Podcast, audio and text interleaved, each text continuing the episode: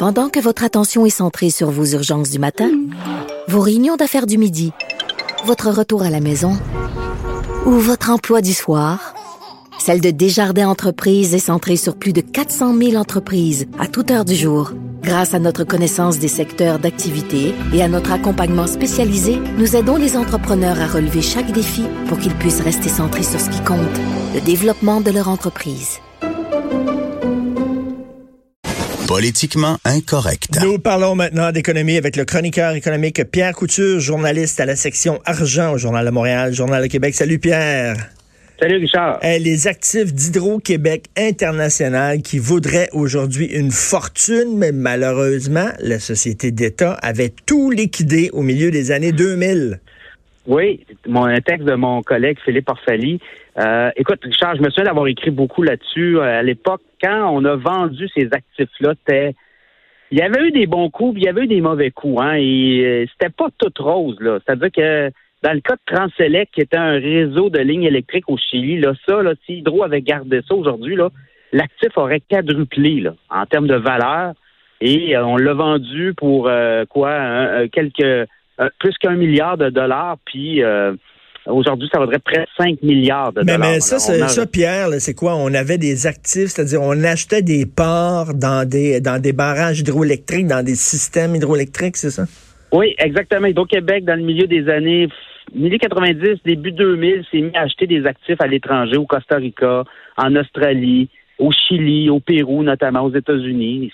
C'était Hydro-Québec International. Il y avait une filiale dédiée à, l'international. Et à un moment donné, ben, Hydro-Québec avait besoin d'argent pour des barrages ici, des projets au Québec. Et on a décidé euh, au CA d'Hydro de rapatrier, c'est-à-dire de vendre ces actifs-là et de les rapatrier au Québec. Mais là, c'est pas parce que, excuse-moi Pierre, c'est pas parce qu'on perdait de l'argent avec ça, là.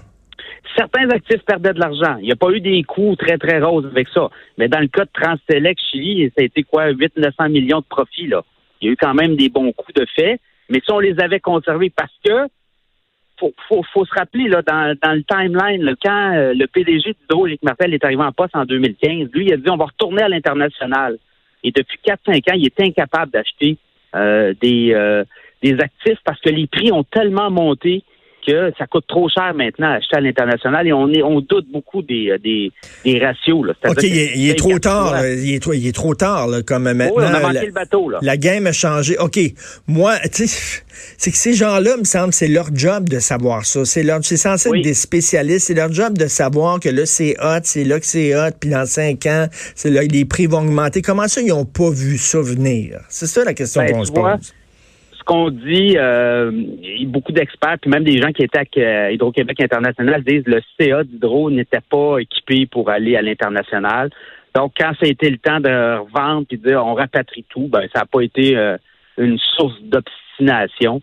Euh, et tu sais, tout ça, là, ça fait en sorte que Hydro-Québec, finalement, l'actionnaire, c'est le gouvernement. Puis quand le gouvernement passe une commande, le gouvernement, lui, ses besoins étaient ici, n'étaient pas à l'international. Mmh. Alors, je pense qu'on a manqué un peu de vision à l'international et aujourd'hui, ben, on essaie de retourner à l'international, puis on est incapable parce que les prix ont tellement monté. Il y a beaucoup d'argent actuellement, des caisses de retraite. Il y a plein, plein, plein de fonds de pension qui, eux, sont déjà là, là puis ils attendent qu'ils sont prêts à payer quatre fois, cinq fois le prix, quitte à avoir des rendements plus faibles, au moins avoir des rendements.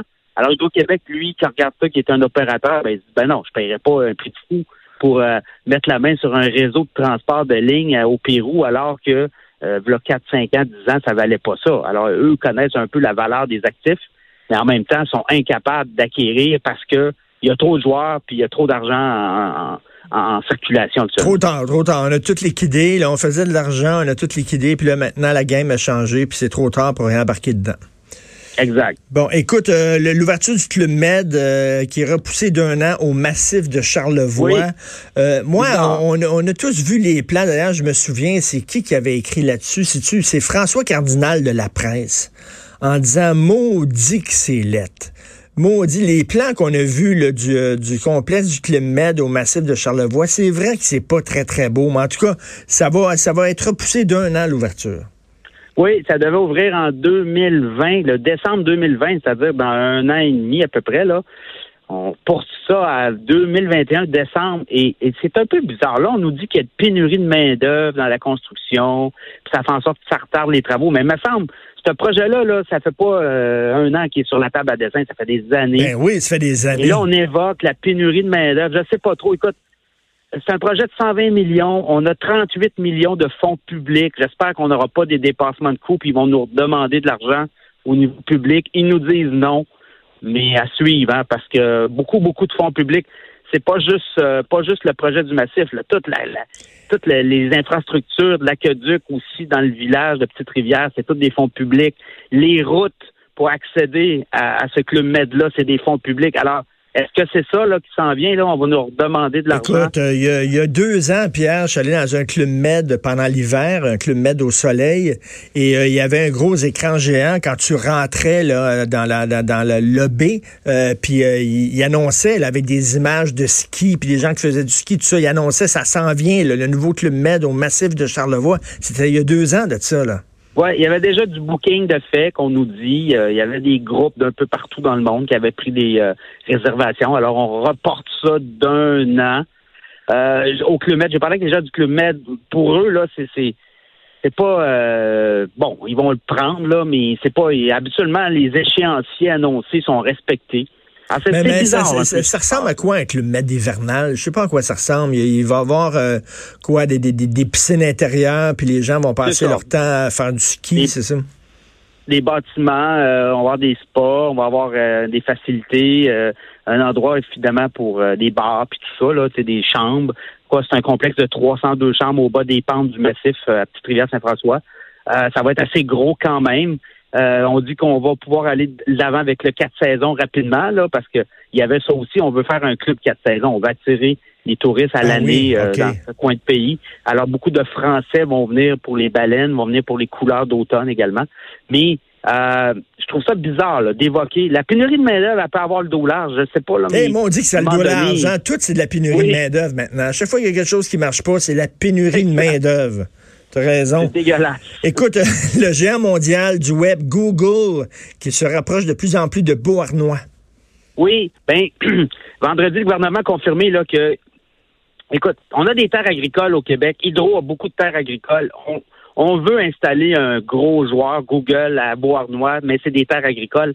Alors, le gouvernement a soustrait, là, si tu veux, euh, la commission des terres agricoles qui doit rendre des avis sur lorsqu'on veut dézoner des terres. Donc ça, ça veut dire que le gouvernement euh, donne pratiquement le feu vert à ce projet-là. C'est un projet de 500 millions. C'est des gros serveurs, un gros centre de données de Google. Ils sont déjà dans la région de Montréal, le Google, mais là, on veut tout centraliser. Et juste comme, euh, dire, le jeu, quelques jours de la marche du climat, des centres de données de Google, puis tout ça, je peux te dire, ça, ça pollue, ça, ça émet des gaz à effet de serre en maudit? Ben là, c'est ça, ça. Ça peut être très controversé. Dans le cas de Google, promettre des emplois à Montréal, mais euh, c'est pas beaucoup d'emplois. Un centre de données là euh, de, de, 500 millions qui prend beaucoup d'énergie là, ben je vous dis que c'est pas, euh, c'est quelques dizaines d'emplois, c'est beau. Alors c'est très controversé tous ces centres d'emploi là, mais Hydro-Québec nous dit qu'ils ont besoin de trouver des clients pour écouler leur surplus d'électricité parce qu'il y a beaucoup de surplus d'électricité actuellement. Alors, euh, Hydro-Québec a un deal avec Google, mais tout ça est secret. On ne veut pas en parler des clauses de confidentialité. Ah mais nous, on avait sorti l'histoire. Moi, j'avais écrit l'histoire en mai dernier. On avait des confirmations. Google s'en vient là. Et euh, cette étape-là vient d'être franchie. Alors, ça, j'imagine ben, aussi, il y a une controverse autour du dézonage de, de, de terrains agricoles. Il y a des gens qui sont certainement pas contents de ça. Oui, c'est 94 hectares. Et là, il y a beaucoup de fermiers, il y a beaucoup de gens d'agriculteurs. Mais ce qu'on me dit aussi, c'est que là, le gouvernement va faire une compensation. C'est-à-dire qu'on va offrir euh, l'équivalent de 94 hectares. On va, on va trouver des terres qui sont pas cultivées actuellement, puis on va les remettre, on va les redonner à, à la culture. Fait qu'au moins, il y a une compensation, là. Euh, même qu'il y a des terrains d'hydro qui pourraient servir à la compensation. Écoute, les centres de données, on le sait, ça chauffe énormément, puis il faut refroidir ces centres de données-là aussi. C'est-tu de l'air climatisé, c'est-tu de l'eau, je sais pas, mais en tout cas, une chose est sûre, c'est que c'est quand même assez polluant, ce genre de gros centres de données-là. Merci Pierre, merci. Pierre Couture, journaliste à la section Argent.